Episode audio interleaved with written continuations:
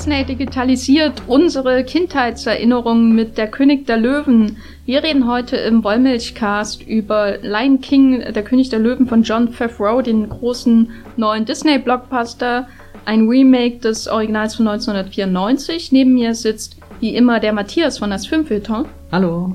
Und ich bin die Jenny von thegaffer.de.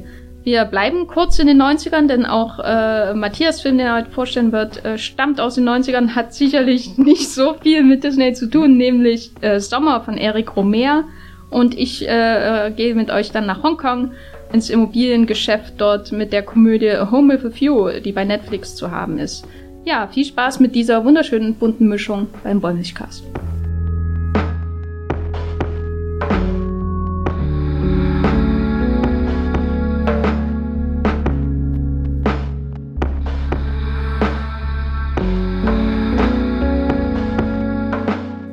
Muss gestehen, ich habe äh, Der König der Löwen als das Original wahrscheinlich das letzte Mal so 1996 gesehen und das erste Mal 1996, als ähm, mein Vater ihn äh, mit aus der Videothek äh, gebracht hat. Ähm, wahrscheinlich ein Samstag damals nach dem Einkauf im Globus. Vielleicht hatten wir sogar Vita-Cola im Haus. Jedenfalls, daran kann ich mich besser erinnern als an den eigentlichen Film, äh, der jetzt geremaked wurde. Wie ist es bei dir, Matthias? Ich habe, äh, ist nicht Teil meiner Kindheit, habe den erst vor zwei Jahren oder so das erste Mal gesehen und ja, da endet schon die äh, Geschichte. Deswegen hier ist die Einleitung mit, ob er unsere Kindheit äh, digitalisiert, ein bisschen äh, gewagt, aber ich habe zumindest in meiner Zeit, wo ich hier in Berlin bin, äh, mitgekriegt, dass der König der Löwen für viele wirklich so so ein ein ein ein, ein Core-Film quasi ist von von ihrer Erfahrung, wie sie ins Filme gucken gekommen sind, damit sehr viele nostalgische Gefühle verbunden sind. Und das hat mich immer ein bisschen irritiert. Und irgendwie, klar, war ich mir als Kind auch bewusst, dass der König der Löwen existiert, aber das eher durch sowas wie den Circle of Life als äh, Musikstück oder eben das, das Poster, wo sie da vor dieser roten Sonne oder irgendwie so und, und keine Ahnung, halt auch äh, Rafiki hält das Löwenbaby in die Luft auf dem Felsen und ich habe mich immer gefragt, was soll das? Was soll das? ja. Wie kann ähm, er sich das trauen? genau. Kann es zuerst, zu, zuerst die Originalszene oder das Mem, wo er das wegschmeißt? Nee, also ich äh, kannte schon schon als Kind irgendwie dieses, dieses Bild, das, das war mir ein Begriff und ich wusste sogar, dass es ähm, Fortsetzungen davon gibt.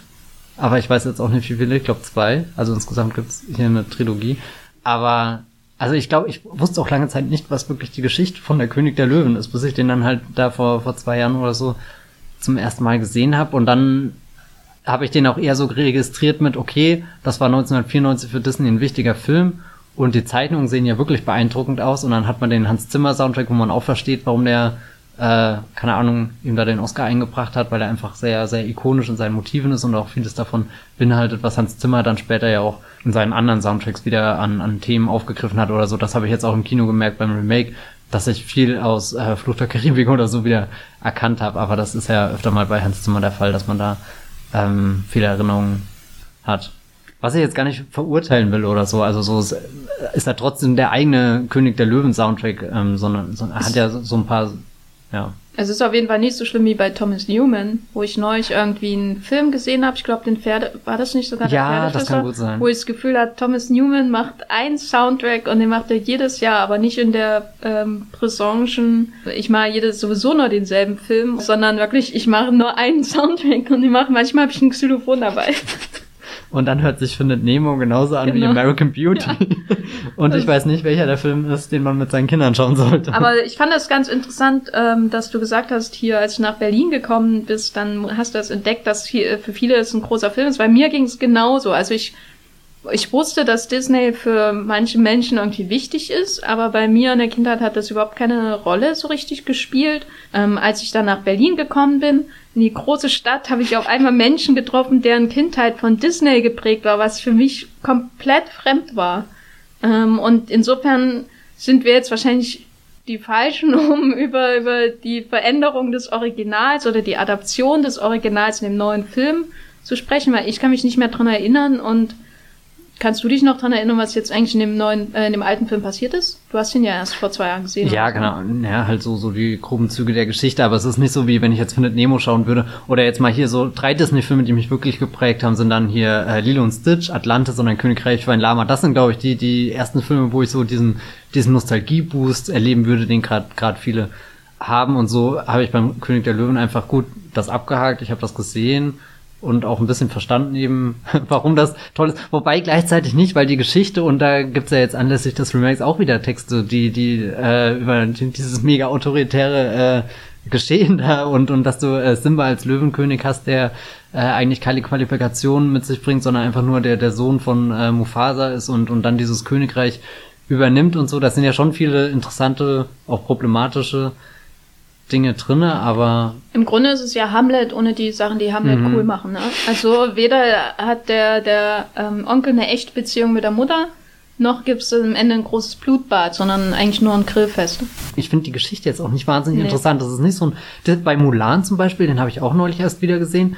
Und als dann jetzt der Trailer für den Live-Action-Film kam, hatte ich irgendwie Lust verspürt, mir den, den, den Zeichentrickfilm nochmal anzuschauen, weil der, keine Ahnung, der hatte ein Abenteuer, der hatte große Bilder irgendwie und sowas. Und klar, der König der Löwen hat auch da prächtige äh, Landschaften und auch so ein Film, wo man, glaube ich, die, die, die, die, keine Ahnung, Disney-Animation sehr, sehr schön würdigen kann, also wie sich die äh, Tiere dadurch bewegen und so, aber ja, ich weiß nicht, das ist irgendwie so, so, so ein Ding, was, wo ich einfach akzeptiert habe, das ist für andere wahnsinnig wichtig, aber irgendwie in meinem, meinem Leben spielt das dann keine Rolle. Was ich mich manchmal gefragt habe, dass äh, ich nie das Musical dazu gesehen habe, äh, wo ich ja doch in einem Haushalt aufgewachsen bin, wo, wo Musicals eine größere Rolle gespielt haben. Hier unter anderem Phantom der Oper habe ich auch schon im äh, Podcast drüber geredet und und dann dann kennt man nur äh, die CD, die halt manchmal dieses ah, ja, was schon halt dieses dieses erste Stück so so so da, da, das verbinde ich mit dem König der Löwen, aber ich habe kein kein kein ja kein kein nichts visuelles dazu, was ich dann äh, damit wirklich erlebt habe, ja.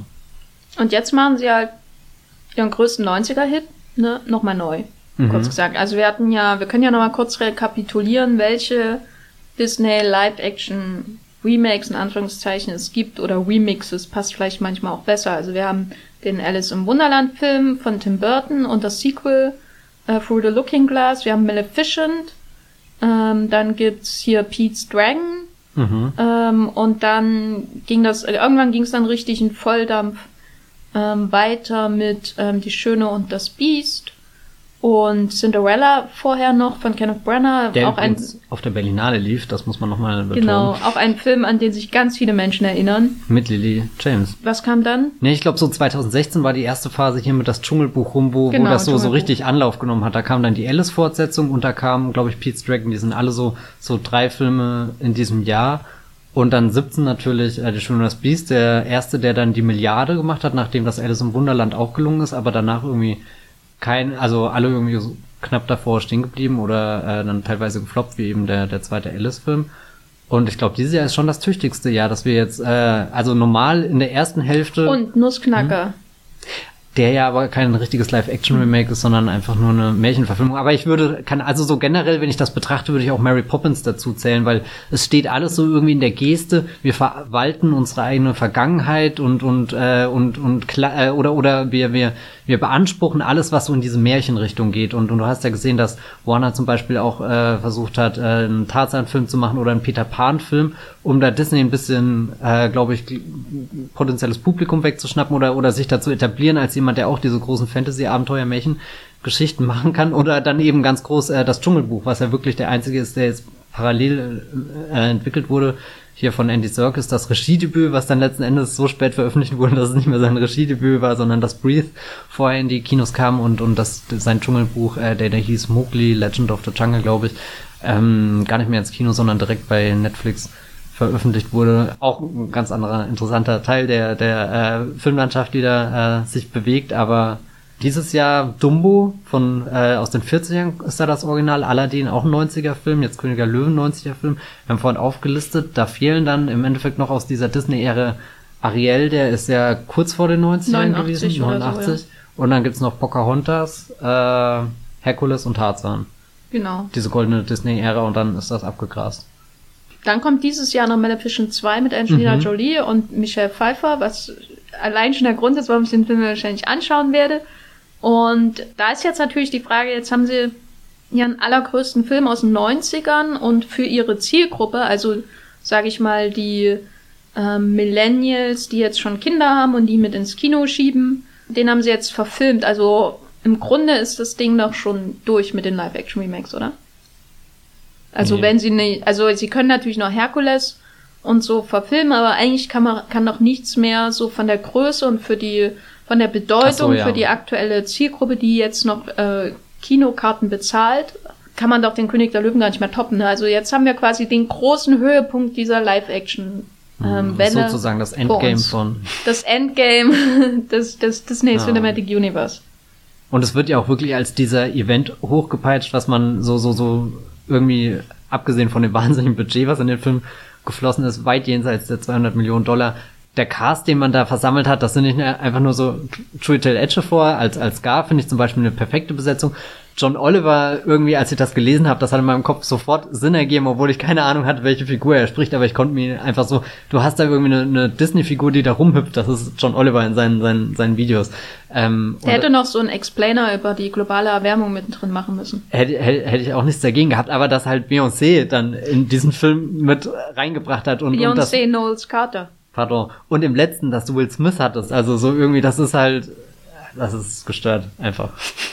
Genau, insofern sind die Filme ja schon anders als die Marvel Cinematic Universe Filme aufgebaut. Also die haben zwar ihre großen Marken und so, aber die versuchen die Leute auch mit so Stars äh, viel stärker zu locken als die MCU-Filme, die zwar ScarJo und äh, RDJ haben oder hatten.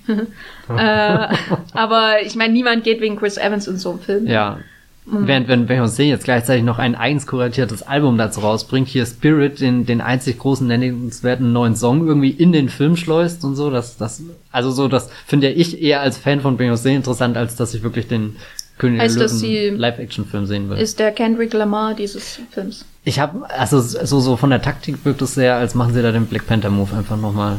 Nun haben wir also diesen Film vor uns mit dieser ähm, großen Starbesetzung und ähm, der Musik als andere, als Weiterführung dieser Starbesetzung und dann natürlich diese Bedeutung, dieser Film, der quintessentielle äh, Millennial Disney-Film, wenn man so will. Mhm. Und was, was ist jetzt dabei herausgekommen? Ne? Also, was soll denn das überhaupt? Matthias, was war denn so dein allererster Eindruck? Du warst ja an der PV, die ist schon ein bisschen her, aber was war denn so dein erster Eindruck von dem Film? Ja, da äh, wurde ich auch danach gleich gefragt, was ich äh, hier von einem der, der äh, Menschen von Verleih, die dann immer dastehen. Und dem wusste ich auch nicht, was ich da sagen soll irgendwie, weil, weil ich nicht aus dieser Perspektive argumentieren konnte mit, oh, ich habe mich wieder zurück äh, versetzt gefühlt in meine Kindheit, sondern eher, das waren teilweise sehr schöne Aufnahmen, aber die waren alle so steril, dass da, da jegliche Emotion weg war, obwohl die Musik ja wirklich überquillt vor, vor großen Gefühlen und, und Gesten, die da irgendwie stattfinden, da ähm, sehr, sehr neutral eigentlich den Film verlassen, aber je länger ich drüber nachdenke, desto weniger hat er mir dann gefallen, weil weil alles so verschwindet, was was oder oder irgendwie das, was ich mir noch denk, was er so so die die die Quintessenz eines Disney Zeichentrickfilms ist irgendwie die Magie, die man damit rausnimmt, irgendwie singende Tiere oder ich weiß nicht, ein tolles aufregendes Abenteuer oder dann eben ein ganz klassisches Märchen, wo, wo hier wie, wie Cinderella oder so, was man ja eh schon in tausend verschiedenen äh, Versionen gehört hat. Und dann gehst du aus dem, dem König der Löwen raus. Und das Einzige, an was ich denke, ist halt gut, ich könnte mal wieder äh, irgendeine BBC Doku schauen oder oder sowas, wo wo David wo ich, Attenborough. Ja, genau so so ist hier seine Stimme noch dazu, wie sie da da erzählt und und das ist ja auch auch was ganz tolles, aber es ist so und das hätte ich nicht gedacht, er hat mich emotional überhaupt nicht berührt. Und eigentlich ist ja vieles gegeben. Also so, wenn man, wenn man diesen ähm, Live-Action-Aspekt ausblendet, also oder oder halt die die die Animation der der Tiere in ähm, fotorealistischen Bildern, wenn man das ausblendet und die die die ähm, Augen zumacht, hat man ja rein theoretisch immer noch sehr tolle Sprecher und eine sehr tolle Musik irgendwie außenrum, die einen diese, diese Erfahrung macht, aber dann machst du die Augen auf und guckst dahin und staunst über den ersten Sonnenuntergang, staunst über den zweiten, über den dritten, irgendwie, wie, wie verblüffend das teilweise aussieht, wenn, wenn sich der Dschungel da golden einfärbt. Und dann habe ich mich satt gesehen und, und das ist eigentlich das Schlimmste, was passieren kann bei einem Film, der, der so viel auf äh, das Visuelle setzt, also so, so viel darauf, wie er, wie er gemacht ist und ja. Mir kam es auch manchmal vor wie ein sehr gutes Hörspiel. Also ich habe manchmal so überlegt, eigentlich könntest du jetzt die Augen zumachen und du hättest ein fantastisches, Hör fantastisches Hörspiel vor dir, weil die Stimmen haben mir wirklich Spaß gemacht. Also ich habe den, mir kam es so ein bisschen vor, als würde ich den König der Löwen zum ersten Mal schauen, weil ein paar Sachen kamen mir natürlich sehr bekannt vor und so in Grundzügen konnte ich mich auch noch an die Story erinnern. Ich wusste jetzt nicht mehr ganz genau, warum ähm, Simba zum Beispiel jetzt abhaut. Da habe ich mich nochmal gefragt, warum geht er jetzt eigentlich weg und äh, ist dann auf einmal Mal. erwachsen? Was passiert da eigentlich? Da konnte ich mich nicht mehr dran erinnern, aber ich konnte mich natürlich dran erinnern, dass der Vater stirbt, wenn auch nicht genau wie.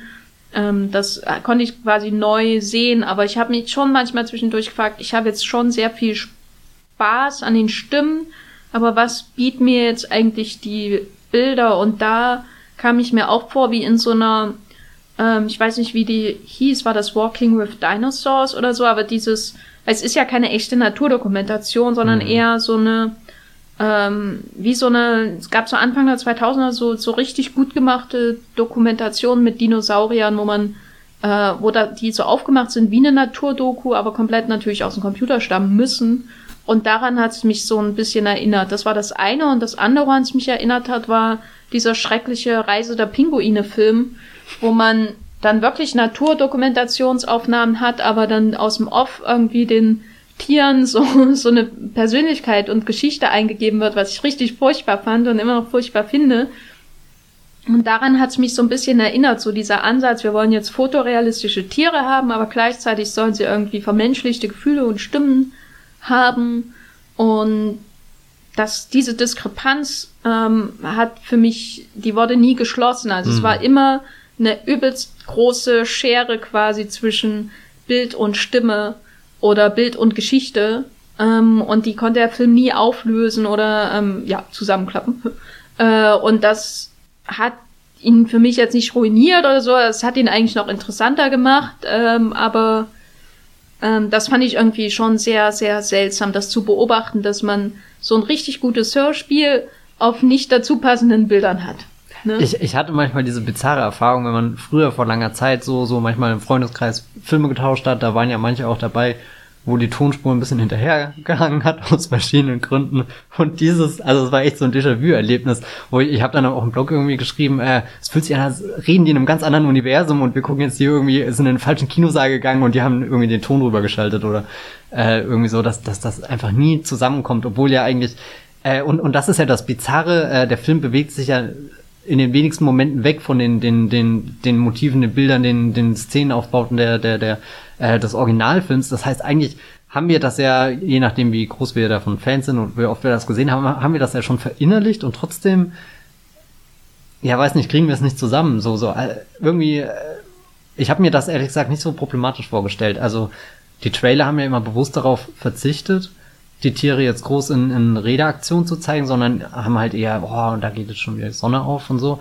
Ähm, und, und äh, klar, dann, dann so auf Twitter, auf Film-Twitter ist ja sehr schnell so diese, diese Skepsis gewachsen. Warum zeigt das denn Disney nicht? Könnte das problematisch werden? Und dann habe ich gedacht, ja, beim Dschungelbuch hat er ja auch irgendwie, keine Ahnung, so, so. Aber dann, dann ist da doch sehr wertvoll, dass Mowgli eben noch ein, eine menschliche Bezugsperson ist, die wirklich echt ist in diesem ganzen Film. Und, und abgesehen von einer äh, Einstellung ist ja offenbar wirklich alles äh, im Computer entstanden bei, bei dem Film. Und das finde ich wiederum auch beeindruckend, wenn man da irgendwie eine Stunde lang drinne sitzt und sich da an dieser Natur ergötzt und sogar schon so angeödet ist, dass selbst diese wunderschöne Natur einfach langweilig wirkt. Und dann denke ich mir, oh Mist, aber das stammt alles aus dem Rechner, das ist eigentlich unfassbar beeindruckend und sehr beängstigend, was das für die Zukunft des Kinos bedeutet. Also so, so was ist, wenn wir in zehn Jahren mit gar keinen, wenn wir nicht mehr vor Ort irgendwo drehen, sondern nur noch in diesen, äh, mit diesem neuen Verfahren, was John Favreau da jetzt entwickelt hat und der auch schon beim, beim Dschungelbuch irgendwie damit gearbeitet hat, dass, dass irgendwie der, der Film quasi prävisualisiert irgendwo ist. Du äh, hast zwar noch quasi ein, ein Set, was, was man sich wie, wie so ein, ja, weiß nicht, einen Raum vorstellen muss, der sehr gut, die Lagerhalle. ja genau, abgedichtet ist, dass man da rein theoretisch auch Tonaufnahmen drin machen kann und dann haben die Leute eine 3D-Brille, äh, eine VR-Brille auf und bewegen sich quasi durch die Welt, während der Kameramann außenrum halt Leute filmt, die sich so bewegen, wie sie es rein theoretisch in einem Film tun würden, aber da ist halt nichts irgendwie. Also es ist so, so, es ist 100% Film machen, aber es könnte auch nicht weiter weg davon sein, was, was so dieses traditionelle Gefühl von etwas ist. Du baust ein Set auf und gibst den, den Schauspielern das Gefühl, dass sie sich da in der Umgebung, also ich weiß nicht, ich glaube, so dass das Interessanteste, was dieser König der Löwen-Film machen kann, ist eben was er technisch anstößt. Und das ist ja auch eine Technologie, die weiterverfolgt wird. Zum Beispiel bei Mandalorian hat ja John Favreau auch schon äh, teils darauf zurückgegriffen, was er. Heißt das, äh? Werner Herzog ist dann die ganze Zeit mit einer VR-Brille am Set? Ja, und es gab doch auch schon, schon diesen Werner Herzog-Kommentar, wo er total begeistert davon war, dass, dass man nichts davon sieht, aber dass dann trotzdem alles schon irgendwie da ist. Und, und ich glaube. Dass er sich hm? da freut, das glaube ich, aber das macht doch alle anderen, kann das doch nur schrecken. Ja, ja, und, und nee, ich glaube, ja. ich glaube, er freut sich auch nicht, weil er darin irgendwie die, die, die Chance sieht, richtig gute Filme zu machen, sondern einfach nur, weil, weil er generell fasziniert von, von Veränderung, von, von Fortschritt ist und ich glaube, er, er beugt das genauso interessiert wie, wie der Pinguin, den, den er unkommentiert äh, oder doch kommentiert filmt, der, der dann hier in die Wüste läuft, nicht so wie bei Reise der Pinguine. Ich hätte auf jeden Fall gern Grizzly Man als Live-Action. Grizzly Man. Disney-Film gesehen. Aber und man, man, und am Ende wird das Bild schwarz und man hört nur noch die Aufnahme und. Ja, genau. Oh aber jedenfalls fand ich es interessant, weil ähm, diese Technik ist ja wirklich bahnbrechend. Das wird wahrscheinlich der der größte Beitrag dieses Films sein. Wenn man sich an kein einziges Bild mehr erinnern kann, wird wahrscheinlich der Beitrag immer noch sein, dass in Zukunft diese ähm, Filme, die so Effekte geladen sind, wahrscheinlich auch mit dieser VR-Technik äh, arbeiten werden. Also das kann ich mir gut vorstellen. Zumindest wird es ja jetzt so verkauft, dass das das Bahnbrechende dieses Films ist. Und das Interessante ist aber, eigentlich bringt die Technik ja die Leute wieder näher an ihre, äh, an die Animation, die sie später umgeben wird. Aber gleichzeitig hast du in Film selbst durch den Fotorealismus das Gegenteil. Also ich kann mir mhm. vorstellen, die Technik prinzipiell ist gar nicht so schlecht, weil ähm, es ist ja schon immer sehr bedrückend, so rein, wenn man sich das vorstellt für einen Schauspieler, wenn man da irgendwie ein Bild von Ewan McGregor sieht, der mit einem Tennisball redet oder so wie beim Set von den äh, Prequels von Star Wars oder so. Und, und das ist ja jetzt schon ein Schritt, der wieder in Richtung, zumindest in die Nähe von, wir bauen euch da irgendwie eine Welt auf, in der ihr euch bewegen könnt als Schauspieler geht. Aber dadurch, dass der Film diesen Fotorealismus erzielt, wo die Löwen dann auch wie Löwen aussehen äh, und äh, dadurch auch keine ähm, humanisierte äh, Mimik oder so haben, nämlich gar keine Mimik dann stattdessen, äh, dadurch wirkt das dann wieder viel weiter auseinander. Also alles, was dann vielleicht in dem Prozess des Drehens dieses Films, was auch, wo, was auch immer er jetzt genau ist, darüber können wir ja nochmal reden, ähm, zusammengebracht wird, ähm, klafft dann wieder auseinander, wenn man den Film letztendlich sieht. Weißt mhm. du, also rein die, die Performance und die Animation kommt nicht zusammen im Endergebnis. Nun ist aber die Frage, was haben wir denn da für ein Endergebnis? Ist das jetzt ein Animationsfilm oder ein Live-Action-Film oder, um mal mit John Favreau zu reden, einfach ein Hybrid? Was, was ist deine Haltung? Äh, so, das ist die Gretchenfrage hier. Ist Wie hältst du es mit äh, The Lion King? Ist es Animation oder Live-Action? Matthias, äh, go. Also am Anfang habe ich den immer als Live-Action-Film umschrieben, bis ich mir irgendwann Gedanken gemacht habe. Das ergibt ja keinen Sinn, wenn irgendwie kein, kein Mensch da wirklich drin vorkommt. Und dann habe ich einfach jetzt in der letzten Zeit auch, weil es mich interessiert hat, wie, wie wurde dieser Film gedreht? Ich kann mir das, also selbst nach all diesen Setberichten von, von den Leuten, die da waren und, und ehrlich gesagt bin ich super neidisch, weil ich glaube, das muss unheimlich spannend gewesen sein, wenn du da als Filmjournalist eingeladen wirst und dann zum ersten Mal was siehst, was noch keiner vor dir beschrieben hat, so diesen, dieses Prozedere und, und das ist immer noch sehr abstrakt, wenn ich diese Beschreibung durchlese und, und du kannst dir ja teilweise auch schon, schon Videos anschauen, wo, wo, wo dann diese Schauspieler in dem Raum rumlaufen und hier, dann hast du Caleb de Chanel als Kameramann. Also was der schon für Bilder eingefangen hat und dann, dann fährt er der auch so eine Schiene mit seiner Kamera irgendwie in diesem dunklen kleinen Raum, was irgendwie deprimierend ist. Ähm, aber ja, zurück zu Dingen. Also ich bin weg davon, ihn als Live-Action-Film zu bezeichnen. Ähm, aber es ist mir auch nicht wichtig. Also so, oder ich habe manchmal das Gefühl, dass äh, Disney dieses Live-Action-Ding so geprägt hat, als, als ist das so ein Gütesiegel, was diese, diese Remakes jetzt bekommen oder so, oder, oder eben so als Verkaufsargument dargestellt hat. Und deswegen sind viele verbissen darauf, das so zu bezeichnen, wie als werte das den Film schon mal auf oder, oder gibt den Leuten ein konkretes äh, Bild davon. Und ich verstehe auch, woher das kommt, weil es ja eben fotorealistisch aussieht. Also wie, wie als hätte ich es draußen in der Savanne mit meiner, äh, keine Ahnung, Kamera gefilmt. Und, ja, und glücklicherweise sind all die Tiere so, so stehen geblieben, wie ich sie gerade wollte.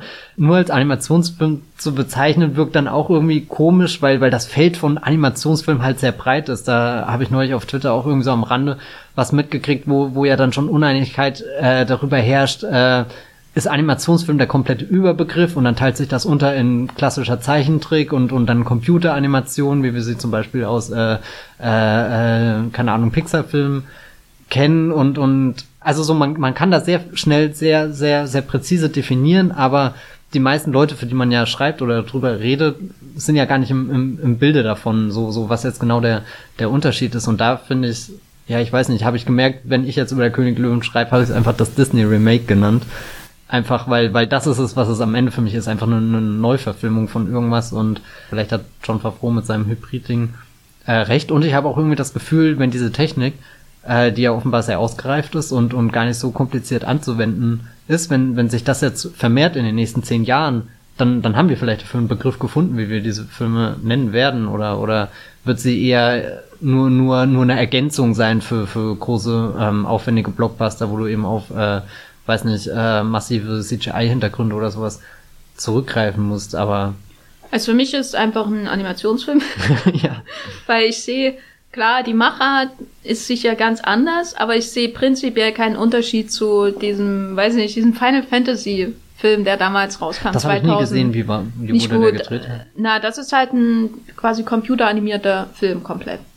Mhm. Wo äh, versucht wird, Menschen ähnliche Figuren zu erstellen, was dort dann halt zu so einem Uncanny Valley-Effekt geführt hat, was ja bei Pixar-Filmen und anderen ähm, computeranimierten Filmen vermieden wird, weil ähm, die Menschen leicht verfremdet werden, anstatt sie fotorealistisch darzustellen. Und letztendlich ist der Prozess vielleicht unterschiedlich, aber das Endergebnis ist halt ein komplett im Computer hm. animierter Film. Irgendwie. Also Pfeffer ver vergleicht ja auch, da haben wir das Zitat in der Los Angeles Times, vergleicht ja auch die ähm, Machart dieses Films mit der Machart des Originalfilms im Sinne von alles wurde genauso animiert, so wie es damals animiert wurde. Insofern ist es für mich ein Animationsfilm. Letztendlich, wie du meinst, ist das ja eigentlich egal, ob es Live-Action-Animation ist. Für mich ist es insofern nicht egal, als ich das Gefühl habe, dass dieser Live-Action-Begriff dazu da ist, um ähm, eine Innovation gegenüber dem Original darzustellen, die eigentlich gar nicht vorhanden ist, abgesehen von ähm, der, der Veränderung der Animation. Ähm, mich hat das so ein bisschen erinnert, also das, was Disney generell macht, aber insbesondere bei diesem Film und bei dem Umgang mit Animation und neuer Animationstechnik im Vergleich zu der 2D-Animation äh, von früher, hat mich so ein bisschen erinnert an Hollywood, die ähm, in den 30er und 40er Jahren äh, dann doch sehr stark angefangen haben, Stummfilme nochmal als Tonfilme zu remaken, einfach weil die Technik da ist und man ihnen noch was hinzufügen kann nicht alle von diesen Remakes waren gut, manche waren besser als die Stummfilme, wie das halt so ist. Und im Grunde macht Disney jetzt dasselbe, nämlich ja, sie haben ihre alten Zeichentrickfilme mit einer Anführungszeichen äh, veralteten Technik, die sie ja quasi größtenteils ähm, seit was war der letzte echte Frosch, Princess and the Frog, ja. ne? Ähm, haben sie ja quasi ausgesondert aus ihrem Katalog, ne? Und da sind sie ja nicht die einzigen in der amerikanischen Animation. Äh, und remaken das jetzt mit einer neuen Technik, nur nicht eben mit dieser ähm, 3D, verfremdeten 3D-Animation, wie wir sie zum Beispiel aus den Pixar-Filmen kennen, was ja auch ein Schritt gewesen wäre. Man hätte ja einen König der Löwen nochmal komplett 3D animieren können mit irgendwelchen äh, Pixar-Tieren oder so. Also so in diesem Stil. Mhm. Ne? Und die ja, ich meine, Pixar hat ja auch fotorealistische Haare und, und Wassertropfen in seinen Filmen drin, ohne dass die Menschen fotorealistisch äh, korrekt aussehen. Oder ähm, die Tiere, ja. Genau, also das hätten sie ja ebenso gut machen können. Stattdessen machen sie eben diesen Naturdoku-Look nach und irgendwie kommt das dann alles in diesem Live-Action äh, Rahmen raus, obwohl es kein richtiger Live-Action-Film ist, einfach weil das dann nochmal wirkt, als wäre jetzt was Echteres als damals oder was Neues oder was anderes. Ähm, in Wirklichkeit ist es aber doch eigentlich im Großen und Ganzen dasselbe Drehbuch. Hm. Ne? Also wer, wenn man die, die Plotpoints nochmal vergleicht, manche Szenen sind auch wirklich sehr, sehr ähnlich. Die Circle of Life-Szene am Anfang natürlich. Ähm, das heißt, dem Zuschauer wird schon so dieses Versprechen eingelöst, du hast nochmal dieselbe Erfahrung, nur ist es für dein digitales Zeitalter abgedeckt. Äh, ist mein Eindruck zu dieser Foto äh, realistischen Live-Action-Animation versus Animation von damals. Also für mich ist es immer noch ein Animationsfilm, nur ähm, in jeder Hinsicht schlechter als. Ähm, ja, das dachte ich mir, vielleicht lernt man jetzt diese Disney-Bilder von früher auch irgendwie neu zu schätzen, also was da für Farben eingeflossen sind und, und wie, also so, so, ähm, auf Twitter hat ja auch diese, dieser Vergleich schon die Runde gemacht, wenn Simba den Tod seines mhm. Vaters realisiert. Und das im Live, ja, ja, und das jetzt in dem, dem, dem neuen, jetzt hätte ich auch schon Live-Action wieder gesagt, ja, das er ist, er ist schon so gebrandet, der Film ist echt schlimm. Halt im Remake ist ja die, der, der, die, die Kamera geht so äh, schlagartig zurück und so. Und als ich das im Kino gesehen habe, da ich ernsthaft, also so, so. Vor allem hat man es zweimal gesehen. Ja, ja, genau so, so, nicht alles, was früher da war, müsst ihr jetzt genauso machen, weil, weil, weil es irgendwie einen Effekt hat, sondern das sah einfach nur bizarr aus. Aber wenn ich mir dann die animierte Szene anschaue, die, die hat so viel Wucht und, und so viel Kraft und, und, äh, ja, keine Ahnung. Jetzt verteidige ich irgendwie den König der Löwen, obwohl er mir gar nicht am Herzen liegt, aber. Na, ich ähm, finde, es geht eher um die Verteidigung dieses, ähm, dieser Machart. Das kann natürlich auch sein, ja. Weil ich habe, ähm, um nochmal diesen Tonfilm-Stummfilm-Vergleich aufzubringen, natürlich hat der Tonfilm sich dann auch entsprechend weiterentwickelt und da gab es auch gute Remakes, aber eins der Grundprobleme war natürlich, dass durch den, die Einführung des Tonfilms dann ähm, die Ausdrucksstärke der Stummfilme einfach verloren gegangen ist, weil eben dann viel gesagt wurde, was anderweitig filmisch gelöst werden könnte, wenn man sich nicht auf den Dialog verlassen kann. Und ein bisschen erinnert mich das jetzt daran, dass man diese extrem ausdrucksstarke Animation der Disney-Filme, die ich manchmal auch immer übertrieben fand und die auch immer alles ausbuchstabieren muss, bis zum geht nicht mehr, wie für Dreijährige, für die es ja auch dann ist letztendlich. Wie dem auch sei, es ist eben die Vermenschlichung ist da in jede Pore geflossen und ähm, die Leute haben brei die, die, die Tiere haben breites Grinsen auf und die, die bewegen sich ähm, wie Menschen und so weiter. Und das ist einfach extrem stark und so, dass man quasi jede emotionale Regung auf dem Gesicht eines Löwen in der hintersten Reihe deines Kindergeburtstags erkennen kann. Ne? Also, also das, das ist eine sehr präzise Vorstellung. Genau. Und, und stattdessen haben wir jetzt diese neue Technik, die in Anführungszeichen realistisch ist, so wie der Tonfilm natürlich letztendlich realistischer ist als der Stummfilm, weil man das hört, was gesagt wird, ne? Das Maschinengewehre hört man jetzt. Trotzdem ist es natürlich, verliert es an Ausdruckskraft, weil ähm, der Realismus allein das nicht ersetzen kann, was da vorher da war. Ich meine, ja, ich glaube, wenn, wenn, wenn John Favreau ein richtig guter Regisseur wäre, hätte er schon eine neue Form gefunden oder, oder irgendwas Neues gefunden, wie er das benutzen kann, diese Technik. Und so ist er halt jetzt einfach damit beschäftigt, das Alte nachzumachen. Und das sieht dann interessant aus, aber das ist ja das, was wahrscheinlich auch der, der Kritikerkonsens jetzt am, am König der Löwen so, so äh, nicht schätzt, äh, dass er eben keinen Schritt in irgendeine Richtung weitergeht, sondern uns einfach nur halt so, so, so wie als könnte man, es gibt so, so, so ein Blueprint vom König der Löwen und den könntest du jetzt in verschiedenen Farben einfach äh, veröffentlichen. Und jetzt haben wir halt die grüne Version bekommen. Letztes Mal hatten wir blaue, übernächstes Mal die Dinge, aber wir, sie verformt sich nie oder so. Das wäre ja interessant gewesen, so ähm, damit zu tun. Und, und das ist ja, wenn, wenn du zum Beispiel jetzt, also hier um diesen Stummfilmvergleich nochmal aufzugreifen, da hast du anstatt den Maschinengewehre halt dann irgendwie so, so also anstatt dass du hörst, dieses Ratata, sondern halt irgendwelche Trommeln oder so, die, die das signalisieren und, und klar, und, und, und da ist ja dann die Hürde, wie, wie, wie ersetze ich, oder was heißt, wie ersetze ich das, aber wie finde ich dafür was Neues, was jetzt nur der Tonfilm einmalig machen kann. Und irgendwie hat der König der Löwen jetzt nichts gefunden, was, was nur diese Technik einmalig machen kann, sondern Animationen und CGI-Welten, die habe ich ja im Kino gerade wirklich zur Genüge, auch fotorealistische Dinge. Und wenn ich dann diesen, diesen Nature-Porn will, dann gucke ich mir halt wirklich die äh, Wildlife-Doku auf ähm, BBC, die hoffentlich bei uns bei Netflix oder so zu sehen ist, irgendwie an. Aber, aber es gibt jetzt nichts, was ich nur im König der Löwen finde. Die Musik kann ich mir auf CD anhören, die Sprecher Beyoncé-Album kann ich mir kaufen oder so. Also es, mich, mich zieht wirklich nichts nochmal in, ins Kino rein, und, und irgendwie habe ich neulich äh, äh, hier äh, meinte ein Kollege auch wieder so, und nur die Sonnenuntergänge, die sehen immer toll aus. So, so irgendwie, wo ich mir dann auch dachte, ja, stimmt eigentlich. Also so, das habe ich noch am meisten genossen irgendwie in dem Film, wenn er halt so ganz seine, seine Natur irgendwie äh, da hat aufgehen lassen, wenn man dann ein bisschen das Gefühl bekommen hat, von der, der Dschungel lebt, die Wüste lebt oder so, aber auch nie so richtig. War da eigentlich schon im Original die Lawrence von Arabien Referenz drin? Habe ich mich dann gefragt. Hier, wo Timon und Pumba da ja, äh, angerannt kommt. Oh, das weiß ich gar nicht. Weil da habe ich mich gefreut. Das war das Einzige. Ja. Also ich habe mich über, naja, ich habe mich über ein paar Sachen gefreut in dem Film. Nämlich einerseits, dass ich die Lawrence von Arabien Referenz erkannt habe und dass die überhaupt drinne ist. Die, die schon nur das Beast Referenz? Die hab ich, sowas würde ich nicht also, erkennen. Keine Ahnung. Weg damit. Da, wo, wo er so anfängt, so französisch zu singen? Oh, habe ich nicht bemerkt, keine okay. Äh, aber worüber ich mich noch gefreut habe, und da können wir ja auch drüber sprechen, waren einige der Sprecher. Also natürlich waren die Tiere vielfach nicht besonders ausdrucksstark, aber zum Beispiel Chiwetel Ejiofor fand ich als Scar trotzdem richtig gut, weil er natürlich auch den Vorteil hatte, dass sein seine Figur, also die, seine die die physische Darstellung seiner Figur schon mehr Charakter hatte als alle anderen durch diese, ähm, durch diesen abgemagerten Körper, das ähm, farblose Fell, die, die Narben natürlich im Gesicht. Also das war, da war ja, hat sich ja der Charakter schon aufgedrückt, während alle anderen Tiere eigentlich ziemlich chillig und ähm, gut genährt aussehen, gut genährt. Äh, ist er immer noch total abgemagert, selbst als die ganze Savanne schon leer gefressen ist. Ah. Ähm, über ihn habe ich mich sehr gefreut. Also er war sehr ausdrucksstark.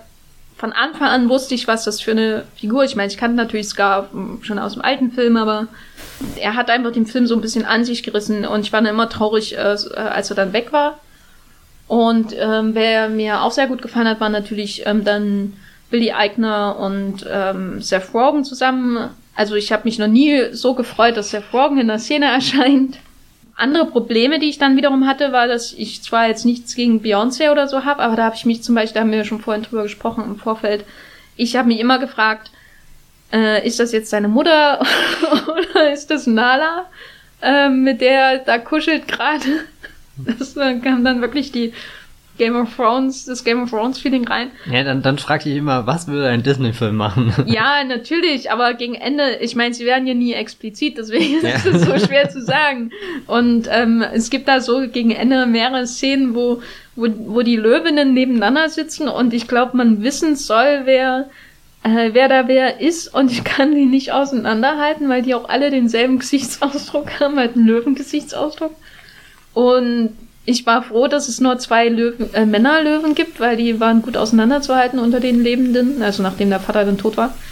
Und, und ja, mit Donald Glover hatte ich so ein paar Probleme, weil er nicht gerade der ausdrucksstärkste Schauspieler auf der Welt ist. Insofern weiß ich nicht, ob er der Richtige war für sowas, aber im Großen und Ganzen war das Voicecast schon ziemlich gut, ne? Ich hatte bei Beyoncé und Donald Glover ein bisschen das Gefühl, dass sie irgendwie so in so, einem, so einem beschränkten Rahmen agiert haben. Also so, wenn, wenn du Lieder von ihnen hörst und was ihre Stimmen können, ist, hat das eine ganz andere Power irgendwie als das, was, was sie dann im König der Löwen rübergebracht haben, auch wenn ich gefreut, mich gefreut habe, irgendwie ihre Stimmen zu hören, sind sie auch eher die, also wo, wo ich reingegangen bin und dachte, boah, das wird eine Bombe, wenn die dabei sind. Und am Ende sind es eben auch, äh, hier ist das Rogan, Billig Eigner irgendwie äh, gewesen, die. Und die Hyänen. Ja, die, die den Film dann irgendwie äh, lebendig gemacht haben, hier Florence Kazumba, der große deutsche Tatortstar, der das äh, Disney-Universum, also er erobert ja nicht nur das Marvel-Universum, sondern sie ist ja wirklich hier der, ich weiß auch nicht, wie sie das Ihr gehört das bald an. Ja, also finde ich wahnsinnig. Und sie ist in Deutschland 86? Ist das Ach, die ist letzte? Sie da? ja, ja, sie spielt da neben Maria Schrader ah. äh, und Jonas Mai? Nee. Sondern Irgendwas. Und Jonas. Ja, ja. Und Jonas. Sie spielt daneben Maria Schrader und, Jonas mit. Vielleicht sogar Jonas M. Können wir genau. äh, nee, also sie ah. fand ich auch äh, die, die Hyänen, also sowieso die Bösewichte. Ich meine, wir haben vorhin äh, im Vorfeld darüber gesprochen, man müsste eigentlich die Bösewichte aus den Disney-Animationsfilmen und äh, die Helden aus den Marvel-Filmen zusammenbringen und dann hätte man ein gut ausgewogenes Ensemble. Ja. Gut. Kein Einspruch. dann schreibt man die Mail an Bob Iger und dann geht das schon seinen Weg. Ah, von dem habe ich leider noch keine Adresse. ich würde sagen, bob.eiger.gmail.com wird es schon richten. Nur haben wir die, die Wildlife-Doku und ähm, die Bösewichte und die, die guten Stimmen und äh, wie das nicht so richtig zusammenkommt mit dem, was wir dann sehen. Weil ähm, du, wir vorhin diskutiert hatten über die Stummfilmsache, was ich mich auch gefragt habe, hätte man die Ausdruckslosigkeit der Tiergesichter durch die Inszenierung korrigieren können, in, weil ich kenne zum Beispiel Naturdokumentation oder sowas, ähm, Jean-Jacques Arnaud hat ja so diverse mhm. Filme mit ähm, tierischen Hauptfiguren gemacht, die echt Tiere sind und die auch nicht anfangen zu labern oder so. Und trotzdem identifizierst du dich mit ihnen und hast, erlebst irgendwie ihre Geschichte nach, wie der Bär und dann ähm, gibt's diesen Tigerbrüder-Film von ihm, äh, Ende der 90er, glaube ich. Und da habe ich mich dann schon gefragt, hätte man das einfach durch die Inszenierung der Tiere nicht einfach korrigieren können, weil es gibt ja schon berührende Naturdokus, wo niemand anfängt zu singen. Und eigentlich hätten sie das ja vielleicht auch mit gerade mit so einem Film umsetzen können, wo man äh, die Tiere ja steuern kann, wie man lustig ist, ne? Na, ich glaube, das Problem ist, dass du die super realistischen Tiere hast aber die Sprecher ja immer noch ganz im Modus sind, dass sie, dass sie hier einen wilden Disney-Film, wo, wo rumgehampelt wird und so irgendwie sprechen, so, so. Wir haben zwar schon festgestellt, irgendwie, es kommt nie zu dem Moment, wo das John Oliver-Tier äh, von, von, von Scar verschluckt wird und dann der Schnabel aus dem König, äh, weil, weil, weiß nicht, das sieht halt äh, in einem, in einem Real Live-Action-Film, was auch immer, also so in einem Film mit so einem Anspruch sieht das affig aus, aber ich kann schon verstehen, warum sie das nicht reingemacht haben. Aber trotzdem, wie, wie, was die Figuren so sagen, wie sie reden, wie sie aufgebaut sind, da, da, äh, wenn du die Augen schließt, glaube ich, siehst du da schon noch so die, die äh, Zeichentrickfigur, die da irgendwie, äh, keine Ahnung, rumhampelt oder so. Und das meine ich jetzt gar nicht negativ, sondern das bringt ja sehr viel Energie und, und Leben rein. Aber dann wird's halt umso starrer, wenn der Tiger halt einfach nur dort steht und, und irgendwie so, so guckt und hm. Und auch bei, bei Timon und Pumba muss ich sagen, irgendwie vom, Design her sehen die ja überhaupt nicht wie Figuren aus, die ich irgendwie knuddeln will oder wo ich mir nicht vorstellen kann, dass ich die äh, als Kind als Kuscheltier dann irgendwie in meinem Bett liegen haben will, sondern eher da hast du dieses verkommene Warzenschwein und wenn dann auch hier dieser dieser, dieser Furzwitz oder so gemacht wird, dann fand ich das auch wirklich eklig, wo ich mir vorstelle, eigentlich beim, beim Zeichentrickfilm hätte man einfach nur drüber gelacht, weil all das, was man da sieht, so weit weg ist von dem Geruch, den man damit assoziieren würde, aber dadurch, dass du schon hier dieses dreckige Tier irgendwie siehst, wo, wo so irgendwie Äste rumhängen und, und weiß nicht was, der, der Dreck von, von der Savanne, wo es da äh, durchhoppelt und so, umso beeindruckender, was dann halt eben die zwei mit ihren, mit ihren Stimmen raus äh, holen und dass du dann ein bisschen vergisst, wie, wie, wie tot ihre Augen aussehen. Also das ist auch so ein bisschen was, wo ich überlegt habe, vielleicht hätte man äh, Augen verändern können und, und da ein bisschen mehr Funkeln reinbringen, auch vielleicht ein bisschen größer machen können, was dann natürlich wieder diesen äh, Realismusanspruch äh, über den Haufen geworfen hätte, aber da, da hätte man dann was gehabt, wo man sich aufhängen kann, wenn man in dieses, in diese schöne, aber leere Welt hineinschaut. Und, und dann hast du da die Tür, die Tiere und die, die sind halt nicht mal im Vordergrund. Also selbst wenn der Film sehr viel mit, mit Fokus und, und, und Tiefenschärfe und sowas arbeitet, wo, wo, was er, bin ich ja ein ganz großer Fan von, wenn, wenn das irgendwie ein Film macht, dass, dass er die Figuren so quasi ausschneidet aus der Landschaft heraus. So ähnlich wie bei Rango, oder? Das war einer der ersten Animationsfilme für mich, die das richtig Echt? gut gemacht haben. Oh, dann habe ich nicht mehr so in Erinnerung. Hm. Aber gut, wenn du das sagst, nee, und, und, äh, und dann hast du halt irgendwie dieses ausgeschnittene tote Tier. Also es ist nicht wirklich tot, aber es äh, leblos, sagen wir es mal so, seelenlos vielleicht auch so ein Begriff, den man äh, da verwenden kann. Ein Hab, Aspekt, hm? der sicher sehr wichtig ist bei den Filmen, äh, der vielleicht auch die Diskrepanz zwischen Bild und Ton noch verstärkt, ist die Musik. Wir haben jetzt nochmal geschaut, äh, wir wussten dann nachher hinterher auch nicht mehr, was hat jetzt eigentlich Elton John gesungen und der ganze Rest. Ja. Äh, was, ich weiß nicht, gegen wen das jetzt spricht, gegen uns oder den Film. Wahrscheinlich gegen uns. Ja, ja ich habe ihn gestern gesehen. So. der Soundtrack grundsätzlich vom König der Löwen ist ja schon recht stark. Ne? Also das hm. ein, äh, der Zimmer hat doch bestimmt damals auch den Oscar gewonnen. Ja, ja, ich glaube, das ist ein Oscar gewonnen. Genau. Ja. Ähm, und das haben sie jetzt nochmal neu belebt, hier und da mal ein Lied hinzugefügt. Oder war das sogar nur ein neues Lied? Na, das Spirit-Lied, was okay. von Beyoncé. Aber ich glaube, sonst ist keins richtig neu, oder? Also jetzt nichts, was während dem Film zu hören ist. Aber und da könnte man jetzt ja davon ausgehen, dass das so was, ähm, so, so was wie ein Stützrad dieses Films ist, ne? Weil wenn gar nichts funktioniert äh, zwischen den Sprechern und den Bildern, dann haben wir immerhin die Musik, die einen da durchrettet. Wie ging's dir da?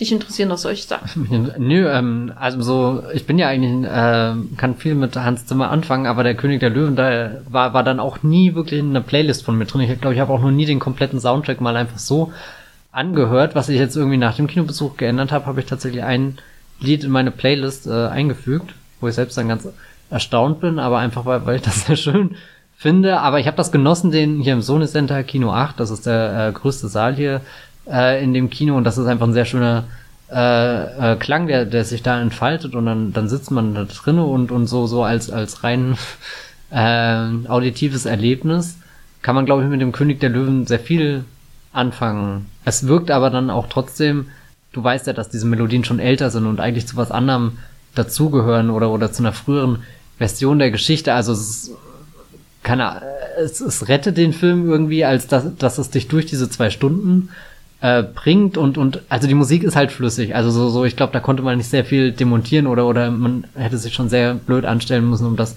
kaputt zu machen, weil, weil das ja wirklich wie, wie ein, ein Guss ist oder so. Was, was ich mich dann eher frage, ist, da ist ja auch wieder die fehlende Innovation, dass da Hans Zimmer nicht nur wirklich was Neues komponiert hat oder so. Ich, ich weiß gar nicht, wie viel äh, Energie er da investiert hat oder was ich mich dann generell bei diesen Disney-Filmen fragt, da bin ich zwar jetzt auch nicht auf der äh, äh, perfekt informiert. Ähm, aber es gibt ja sehr viele Musical-Adaptionen äh, hier von König der Löwen, klar, aber auch von Aladdin und so. Und die haben ja alle mehr Lieder, als in den Filmen vorhanden sind. Und da frage ich mich immer, warum werden die nie wirklich äh, so so oder so ausgeblendet? Nicht noch, äh, weil die, da sind ja bestimmt auch tolle Kompositionen dabei, die man in die Filme integrieren könnte oder wo man irgendwie was was Neues ausprobiert und und es wirkt immer so, als als ist Disney gar nicht so stolz auf dieses ganze Erbe. Also so, wenn wir, wenn wir den König der Löwen als dieses Jahrhundert-Event definieren, so, so für diese Millennials, kommt jetzt dieser, dieser, oder nicht Jahrhundert-Event, aber halt dieser, der ultimative Disney-Remake, das ultimative Disney-Remake, das jetzt äh, kommen kann. Und trotzdem bezieht sich das alles nur auf diesen einen Film, der 95 in den Kinos kam. Äh, 96, nee, 94. 94 in den Kinos kam. Und nicht die Fortsetzung, die Fortsetzung danach, die Lion Guard-Serie, die irgendwo auf dem Disney Channel läuft, oder eben das Musical mit seinem äh, reichhaltigen. Also es wirkt ein bisschen wie, was sie beim Star Wars-Universum gemacht haben, dass sie das Expanded Universe streichen und sagen, wir haben jetzt nur noch hier die Episodenfilme, die zählen. Und äh, das ist ein Kanon, der Kanon, der ist jetzt ziemlich überblickbar und den greifen wir jetzt auf und irgendwie das machen sie auch so bei den äh, bei ihren Remakes habe ich ein bisschen das Gefühl. Aber ähm, der Film wird ja jetzt gar nicht eine Milliarde machen, so wie gefühlt jeder andere Film außer Elita dieses Jahr. Ja, das um nochmal Salz? In die, ja. Salz in die Wunde zu streuen. Also Leute, wenn ihr das hört, schaut bitte Alita, Und Dumbo. Angel. Ja, ja, ich meine, Dumbo ist ja, ja, der äh, Dumbo ist Dumbo.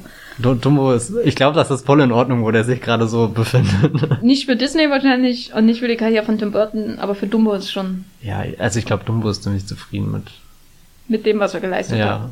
Ich meine, musst du überlegen. sitzt jetzt in seiner Villa in Kalifornien und, er, wackelt mit den Er ist ja Ohren. noch ziemlich jung und so und, Ja. und dafür, dass er das schon alles erlebt hat, also ich, ja, bin da schon beeindruckt. Jetzt zum Abschluss äh, müssen wir ja mal in die Zukunft schauen. Wir haben am Mhm. Anfang diese ganzen Live-Action-Filme aufgezählt und diesen nominellen Höhepunkt des äh, Live-Action, in Anführungszeichen, Remakes äh, aus der Schmiede Disney. Und wo führt das denn jetzt alles hin? Also, ich dachte ja zuerst, als ich rauskam, an Avatar und ob, ob Avatar durch den Film jetzt irgendwie in, in den Schatten gestellt wird, also die 25 Fortsetzungen von James Cameron, oder ob der ähm, kalte Krieg zwischen James Cameron und dem Rest der Effektewelt einfach weitergeht und er das nochmal toppt und dann kommt wieder jemand anders und toppt das noch. Also, weil, weil wie viel, rea wie realistischer kann jetzt noch irgendwas werden? Hm. Und andererseits habe ich mich dann wieder positiv an Avatar erinnert, weil ich dachte, ja, ich meine, der Film hat mich auch nicht groß interessiert und war ja im Grunde der mit dem Wolf tanzt, nur mit Navis. Und Pocahontas. Aber ich konnte zumindest eine, Welt, eine neue Welt entdecken. Ja. Und das kann ich jetzt vom König der Löwen nicht behaupten, weil ich kann auch Dreisat einschalten und da kommt wahrscheinlich gerade jetzt eine Naturdokumentation. Was ist das jetzt für ein Meilenstein von Disney, außer ein finanzieller und technischer? Also was ähm, ist das jetzt so ihr, ihr Manifest, ähm, so sind unsere Live-Action-Verfilmungen?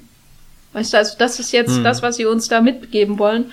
Oder haben wir nicht eher das Maleficent? das ist Ich glaube, Maleficent ist, ist so verrückt, dass dieser Film überhaupt noch kommt, der zweite Teil, und, und ich kann gar nicht abwarten, A, wie der Film ist, B, wie der einschlägt oder ob der überhaupt einschlägt oder ob er nicht nur kurzfristig einfach für Disney Plus äh, verschoben wird. Hat er nicht quasi denselben Starttermin wie Nutcracker letztes Jahr? Ja, ja, Und der- sollte einem das nicht Sorgen bereiten? Das sollte einem Sorgen bereiten und das finde ich auch irgendwie schade, weil das ist halt irgendwie der einzige Angelina Jolie-Film, den wir irgendwie weit und breit gerade haben. Hier, weil du das sagst, äh, ist der König der Löwen jetzt dieser Disney-Film, den, also so, so der ultimative Disney-Film. Das hätte ich ja schon 2017 von Die Schöne und das Biest hatte ich immer das Gefühl, dass, dass das so die Geste ist, mit der der Film entstanden ist, so, so, wo es wirklich nur hier diese, diese Verwaltung von irgendwas, was wir haben. Und jetzt wird das nochmal neu, perfekt in Anführungsstrichen gemacht mit neuen leuchtenden Farben, irgendwie auf dem höchsten Stand der Technik. Und das können wir jetzt so in die Vitrine stellen. Und da könnt ihr es euch jetzt jahrhundertelang anschauen, könnt euren Kindern erzählen, dass ihr da wart, als die Schöne und das Biest eure Kindheitserinnerung konserviert wurde für alle Ewigkeit, unzerstörbar als dieser aufwendige Bill Conton 200 Millionen Dollar Blockbuster mit äh, Emma Watson, hallo, also ich meine, ja, keine Ahnung, irgendwie so. Ähm, der König der Löwen ist dann natürlich noch ein Schritt radikaler, weil es einfach nichts eigenes mehr gibt irgendwie. Also ich muss gestehen, irgendwie so, der Blick auf was kommt mit Mulan und Ariel oder so finde ich deutlich interessanter als äh, das, was jetzt äh, der König der Löwen darstellt.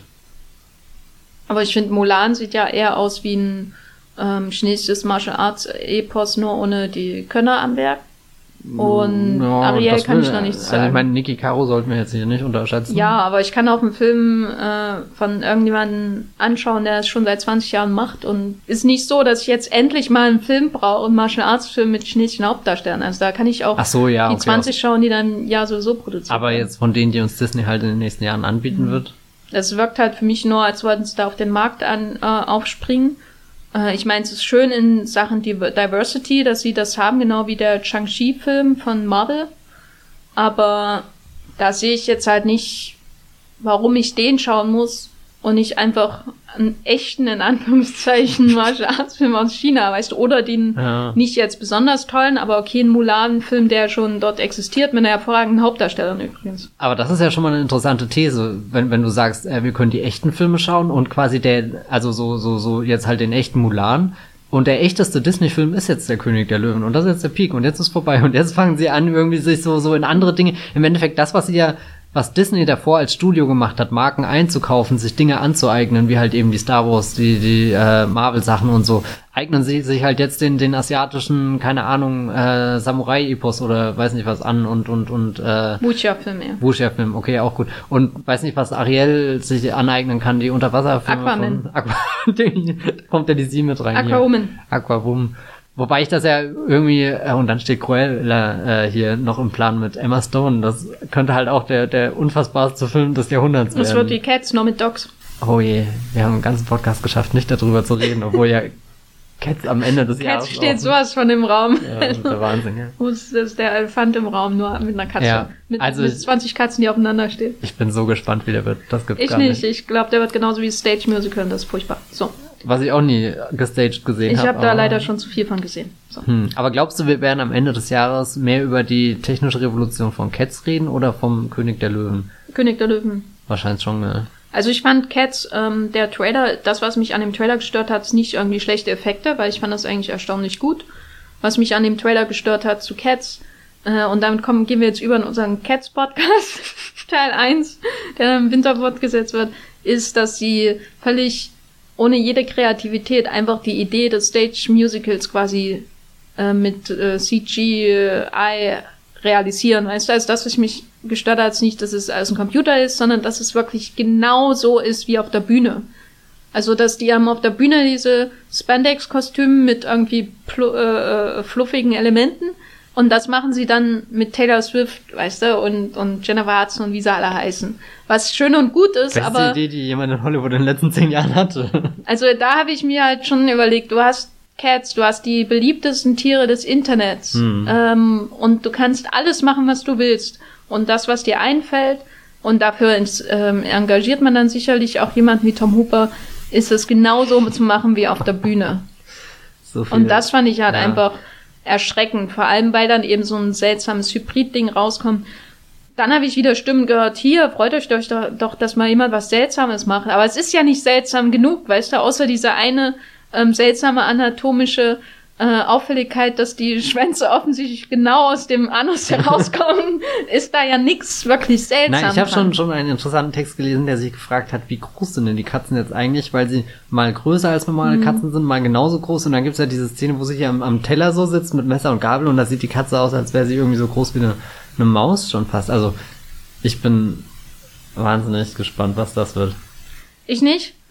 ähm, aber wir können jetzt mal zum Fazit äh, des anderen großen Katzenfilms Mhm. kommen, der dieses Jahr im Wollmilchcast besprochen wird, und zwar Lion King. Ich fand das schlecht. Ja, also Gut. ich verteidige Aladdin und Dumbo dieses Jahr, aber und vielleicht auch Maleficent, wer weiß, aber König der Löwen könnt ihr euch schenken. Aber bitte mehr äh, Voice-Action-Aufträge für Billy Eigner. Danke.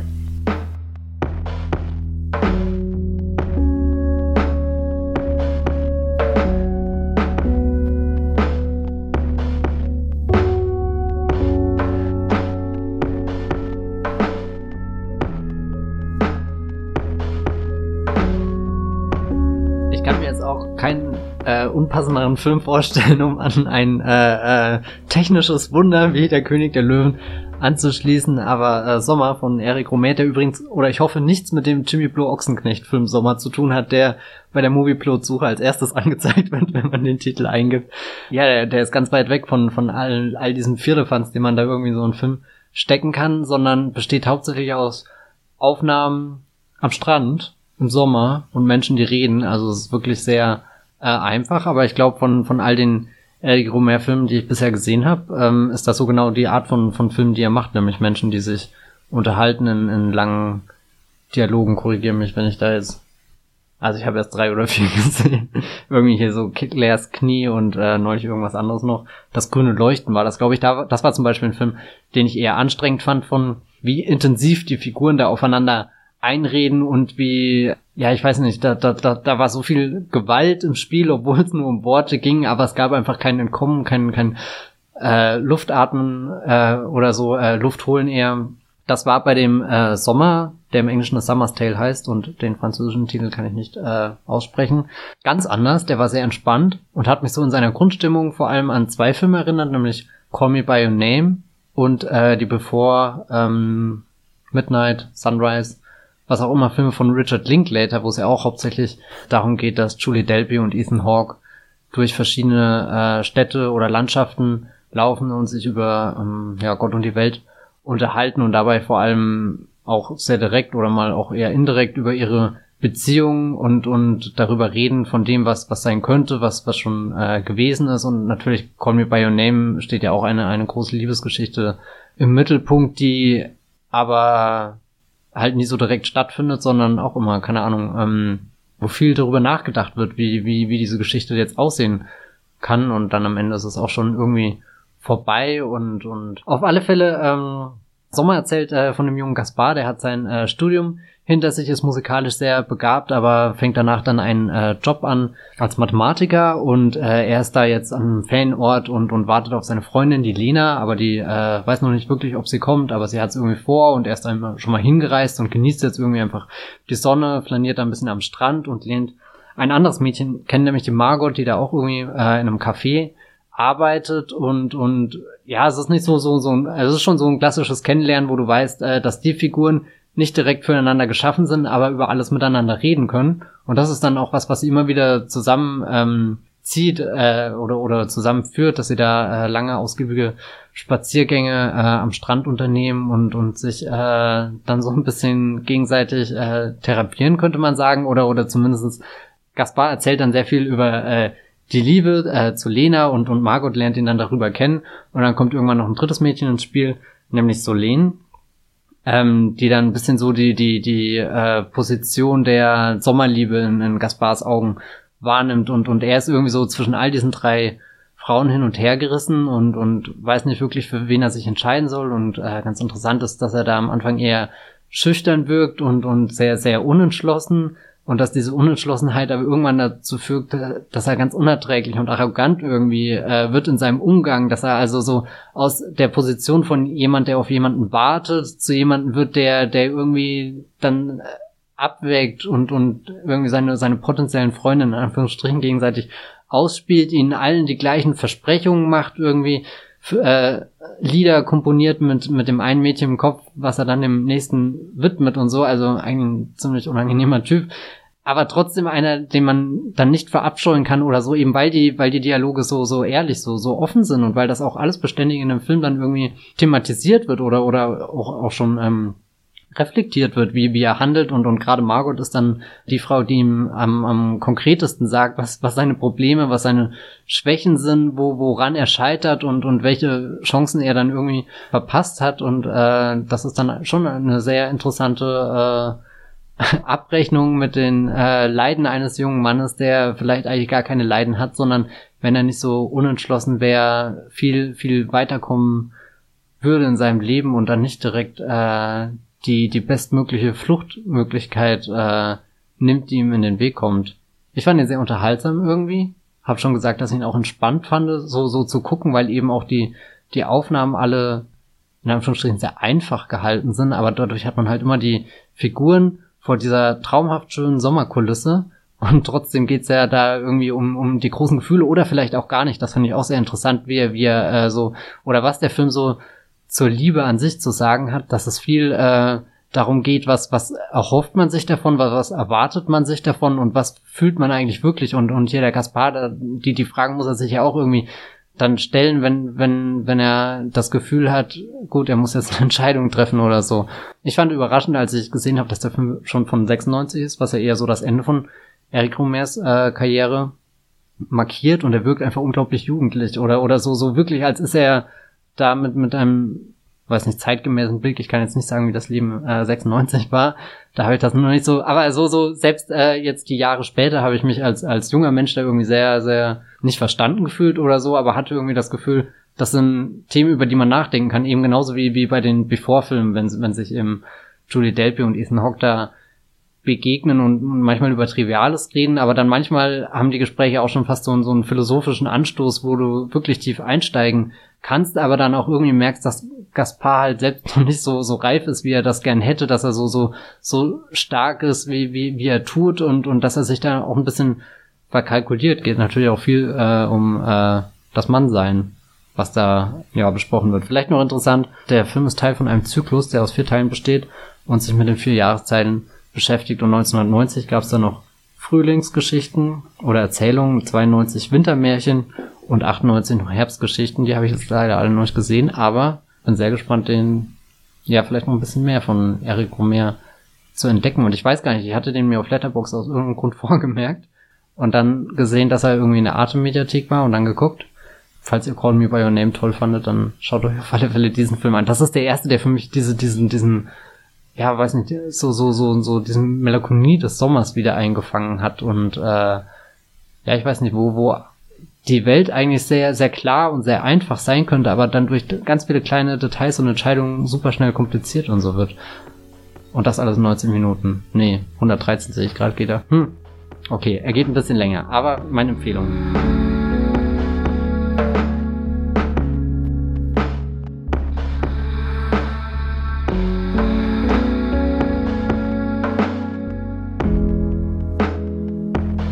Ich habe mal wieder einen Hongkong-Film mitgebracht in dem Podcast, damit ich nicht nur die ganze Zeit über irgendwelche Hollywood-Klassiker mit französischen Hauptdarstellern aus den 30 ern und 40ern rede, äh, da gab es ja schon so Zwischentöne von äh, rechts, äh, dass das auch langsam überhand nimmt. Na, jedenfalls ähm, rede ich jetzt mal über einen Film, den ihr aktuell auch bei Netflix sehen könnt. Äh, das war auch einer der Beweggründe, den hier vorzustellen, weil er einfach sehr gut verfügbar ist und weil die internationale Auswahl, äh, internationale Auswahl bei Netflix zwar jetzt nicht so toll ist, aber es doch schön ist, dass man die paar Filme, die es zum Beispiel aus Hongkong, Indien und Südkorea gibt, dann doch recht gut verfügbar und äh, nah zur Hand hat. Ähm, und zwar A Home with a Few heißt der Film von 2019 aus Hongkong. Ähm, ein Film von Hermann Yao. Über Hermann Yao habe ich hier auch schon gesprochen, zum Beispiel über The Sleep Curse, ein Horrorfilm mit Anthony Wong. Ähm, Hermann Yao ist so einer der verlässlichsten Regisseure, äh, die das Hongkong-Kino immer noch hat. Der wechselt munter zwischen großen, aufwendigen Genrefilmen, zum Beispiel äh, Shockwave mit äh, Andy Lau hat er gedreht, das war ein riesen Erfolg. Dieses Jahr bringt er, glaube ich, The White Storm 2 raus, das ist auch so ein riesen Blockbuster, die dann auch, ähm, äh, der dann auch teilweise mit chinesischem Geld sicher finanziert wird. Und nebenbei macht er eben immer noch so kleine Hongkong-Filme, die auf Kantonesisch auch gedreht werden und speziell Hongkonger Themen aufnehmen mit einem Hongkonger Cast und Hongkonger In-Jokes haben und so weiter und so fort. Und da kann dann eben so ein Horrorfilm entstehen wie The Sleep Curse, aber auch eben sowas wie A Home with a View, über den ich heute rede, der wirklich gut äh, in das Öffre, um das hier mal äh, aufzunehmen, äh, das Wort, ähm, von Hermann Jau passt, weil er nämlich neben diesen Genrefilmen und manchmal auch in diesen Genrefilmen, die er so dreht, sozialkritische Themen äh, aufnimmt. Also er hat schon mehrere Filme zum Beispiel über den Umgang mit Frauen, mit ähm, festlandchinesischen Einwandererinnen, äh, mit Prostituierten in Hongkong gemacht ähm, und über die Demokratie. Er hat eine ganze Dissertation verfasst über die ähm, äh, Zensur äh, äh, von Filmen. Und nun hat er also dieses Theaterstück verfilmt über eine Familie, ähm, die vielleicht entfernt vergleichbar ist mit der Familie aus äh, Parasite, im neuen Film von Bong Joon-ho. Also es ist eine Familie, die die ackert und ackert und ähm, die ersten Szenen des Films zeigen, wie sie so ganz stolz aufzählen, äh, wie viel Geld heute gespart wurde, weil zum Beispiel die Mutter nicht zusammen mit ihren Freundinnen nach Thailand gefahren ist äh, oder der Vater äh, dreimal so viel gearbeitet hat wie sonst oder äh, und so weiter und so fort. Also die Familie ackert und ackert, um die Hypothek auf ihrer Wohnung äh, abzuzahlen und überhaupt über die Runden zu kommen in Hongkong, weil Hongkong ist ein äh, ultra Immobilienmarkt. Das ist natürlich ein sehr kleines Gebiet, wo ungefähr 7,3 Millionen Menschen wohnen. Und dementsprechend kann man sich die Immobilienpreise vorstellen. Und diese Familie hat ein Apartment äh, mit Blick auf Victoria Harbour. Ähm, das heißt, sie sehen ganz äh, zwischen, zwischen Apartmentblocks so ein kleines Stück von diesem Hongkong, was man immer auf Postkarten sieht, dieses wunderschöne Hongkong mit äh, äh, der Skyline. Und das wollen sie sich natürlich erhalten. Das ist ihr ganzer Stolz. Das ist der Moment, wo die ganze Familie nach den Streitigkeiten zwischen Bruder und Schwester, äh, Mann und Frau und so weiter zusammenkommt vor dem Fenster. Da beruhigt sich alles mit diesem Blick nach draußen. Trotz aller Probleme kommt da immer alles zur Ruhe. Die Harmonie ist geschafft. Man schaut raus und sieht Hongkong, das Hongkong der Träume, dieser Sehnsuchtsort, wenn man so will. Und da ist eines Tages eine riesige Re Reklame davor, die einen Typen zeigt, der verdächtig aussieht wie Horst Lichter. Also er hat auch so einen so einen ähm, gekringelten Schnurrbart und äh, es scheint eine Bierwerbung zu sein, was äh, noch mehr auf Horst Lichter natürlich hinweist. Und der Blick ist versperrt nach draußen. Sie haben diese ultra hässliche leuchtende Werbung vor der Nase das ist ja natürlich jetzt so das ultimative, der ultimative Boden für die Eskalation. äh, und äh, was passiert? Also sie, sie merken, na, da wohnt jemand oben auf dem Dach von ihrem Haus, der diesen Platz vermietet. Und zwar Louis Kuh, äh, auch ein sehr bekannter Schauspieler, der zum Beispiel die Hauptrolle gespielt hat in diversen Johnny Toe-Filmen wie Drug War er ist so ein ganz chilliger äh, Yuppie, äh, der verteidigt, ja, hier, äh, das ist, das ist keine Werbung, äh, ich darf das hier machen, weil das ist nämlich Kunst. Und da gibt's dann natürlich umfangreiche Diskussionen und ganz, ganz viele Seitenhiebe, vor allem auf die Hongkonger äh, Bürokratie, auf die Art und Weise, wie solche Regeln, die, die sowas verhindern sollen, äh, äh, umgangen oder gebrochen werden und niemand kann irgendwas dagegen tun. Und das gehört so zu diesen Seitenhieben dieses Films, der sich doch sehr intensiv ähm, mit, sag ich mal, diesem Hyperkapitalismus, äh, diese, dieser Sonderverwaltungszone ähm, befasst. Und das, was mir da sehr gut dran gefällt, ist, dass er das nicht mit diesem Gestus, hier sind die Opfer und da sind die Täter tut, sondern dass er so als Kreislauf betrachtet. Also so wie die Wohnung inszeniert wird, dieses ständige Hin und Her, das ist, also es ist natürlich ein Theaterstückverfilmung und sie sind äh, größtenteils auch in dieser ähm, schön hellen Wohnung von dieser Familie. Es ist wie so ein Kreislauf, immer von einer Figur zur nächsten und der Schnitt, die Kamera, die folgen denen die ganze Zeit, ist wie so ein Ping-Pong-Spiel manchmal. Und so ähnlich wird dann letztendlich auch diese, diese, dieser Kapitalismus, der den äh, Immobilienmarkt steuert, diese ähm, letztendlich Ausnutzung von oben nach unten und wieder zurück dargestellt, nämlich natürlich ähm, leiden, leidet die Familie massivst unter, unter diesen Preisen, äh, den Lebensstandard durch die, die Immobilienpreise in Hongkong. Aber der Vater, der von Francis hm, gespielt wird, der auch ein sehr bekannter Darsteller natürlich aus Johnny Toe-Filmen ist, wie äh, Exile zum Beispiel, der äh, arbeitet äh, äh in einem, also als sowas wie ein Hausmeister in so einem großen Apartment, wo ganz viele kleine Zellen verkauft werden, ähm, unter der Hand äh, und ohne Aufsicht der Behörden quasi an junge Familien, die oder Arbeiter, die von Festlandchina kommen und so weiter, die den Platz brauchen, weil sie sich nirgendwo anders eine richtige Wohnung leisten können. Das heißt, er ist letztendlich auch jemand, der davon profitiert und das weiterführt, diese dieses problematische, die problematischen Wohnverhältnisse in Hongkong, also äh, mit solchen illegalen äh, Wohnungen. Also da ist ja Airbnb ja wirklich nichts dagegen, wenn man sich das anschaut, wie die Leute in Hongkong teilweise wohnen müssen, um über die Runden zu kommen. Und ebenso wird äh, Louis Kuh nicht einfach nur als der Täter von oben dargestellt, sondern jemand, der auch irgendwie nur ein Werkzeug von jemand anders ist, der vielleicht auch mal andere Träume hatte und eben jetzt äh, da ist, um dieses Haus äh, illegal als Werbefläche irgendwie auszunutzen. Und so geht das so hin und her und her und hin. Das ist äh, grundsätzlich erstmal eine Komödie und es ist ähm, auch sehr lustig, manchmal sehr übertrieben. Man muss schon gewiss, äh, gewisse Vorliebe für diesen Hongkonger Humor haben, der dann sehr viel auch über Overacting zum Beispiel funktioniert.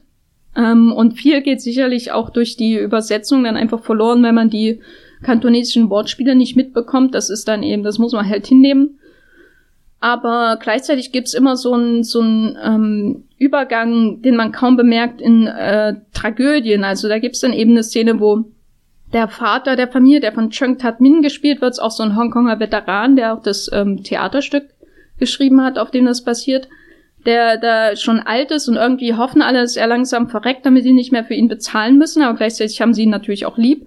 Und da ist er eben auf so einer Brücke und will sich runterstürzen Ähm, und der Sohn hält ihn ab und sagt, du kannst es doch nicht hier machen, hier sind überall Videokameras, die filmen das und denken dann, ich war es oder so. Vater fragt dann halt seinen Sohn, ja, hättest du mich äh, äh, runtergestürzt, wenn keine Kameras da gewesen wären. Das kann man natürlich als Gag verstehen, aber es ist natürlich gleichzeitig ultra düster und tragisch. Und dann geht's alles weiter mit so einem ähm, recht lustigen Ton. Und ähm, das Schöne an Hongkonger Komödien und insbesondere den Filmen auch von Hermann Yao ist, dass man sich nie sicher sein kann, in welchem Ton man sich gerade befindet. Also es kann ständig ähm, in, ins Düstere ähm, umbrechen und dann wieder zurückspringen. Also es gibt dann eben eine Szene, wo die Familie rund, äh, ähm, irgendwie an ihrem Haus vorbeiläuft und Leute werfen so ähm, in einer quasi absoluten Entzivilisierung äh, die Müllbeutel schon aus dem Fenster und dann gibt's später eine Szene, wo ein Mitbewohner aus dem Haus runterfällt zu, in seinem Tod. Und ähm, das wird so ein bisschen als Gag gespielt, aber gleichzeitig ist es natürlich auch ein ultra harter, ein, ein, ein richtig fieser Kommentar auch im Umgang mit ähm, den Leuten, die nicht mehr in der kapitalistischen Verwertungskette nützlich sind und äh, wie sie am besten äh, zu entsorgen sind, wenn man so will. Also weil sie halt keinen Wert mehr ähm, schöpfen können. Und das macht den Film schon ähm, zu einem, äh, sag ich mal, zweischneidigen Schwert, weil einerseits so die äh, sehr, sehr lustig ist und, und ähm, auch recht hell inszeniert und freundlich und lustige Figuren und Anthony äh, Wong schaut auch mal äh, vorbei im Cameo und viele andere Stars, die man so aus dem Hongkong-Kino kennt. Und andererseits ist es halt auch sehr, sehr hart, ohne jetzt jemals so offensichtlich ähm, düster zu werden, wie zum Beispiel Dream Home, äh, der Horrorfilm, der sich mit demselben Thema beschäftigt hat, äh, den ich auch empfehlen kann von äh, Pango Chung. Also es ist ein klassisches Hongkong-Thema, die, die Immobilienprobleme und die durchaus sehr eigennützigen Hongkonger Bewohner, die dadurch auch wieder sympathisch werden, weil es eben keine hilflosen Opfer sind. Und das war dann alles vermixt zu einer, zu einer Komödie, die einem durchaus mal in die Magengrube schlägt. Und insofern kann ich Home with a View auf jeden Fall empfehlen, auch für Leute, die mit Hermann Yao vielleicht noch nicht so vertraut sind aber vor allem natürlich für Fans des Hongkonger Kinos.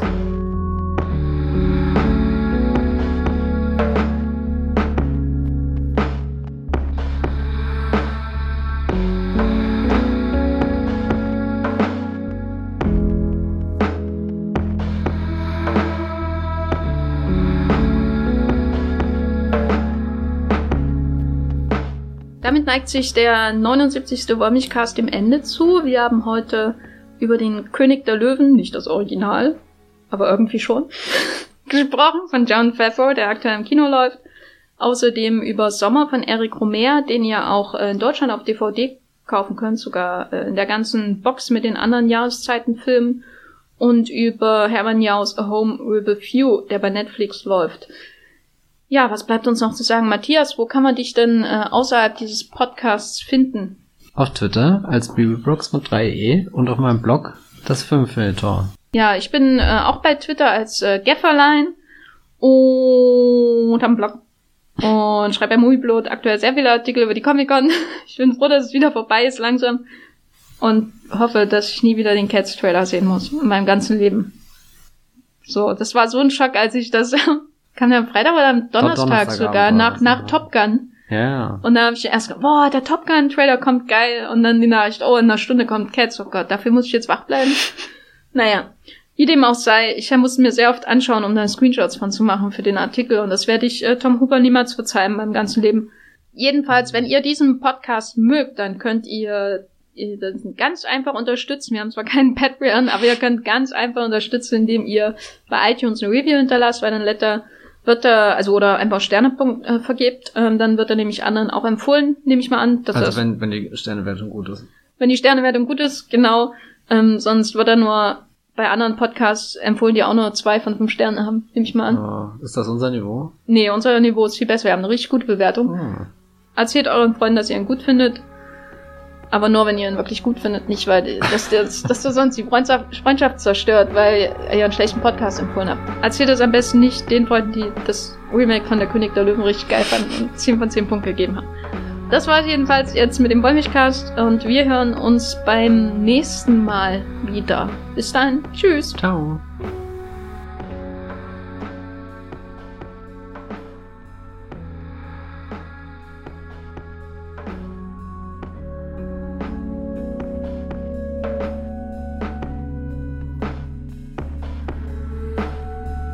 Der Wollmilchcast wird produziert von Jenny Jecke und Matthias Hopf. Unser Intro und Outro stammt aus dem Song Slam Canto von Kai Engel. Ihr könnt unseren Podcast bei allen gängigen Apps abonnieren und wir freuen uns über Kommentare und Bewertungen auf iTunes.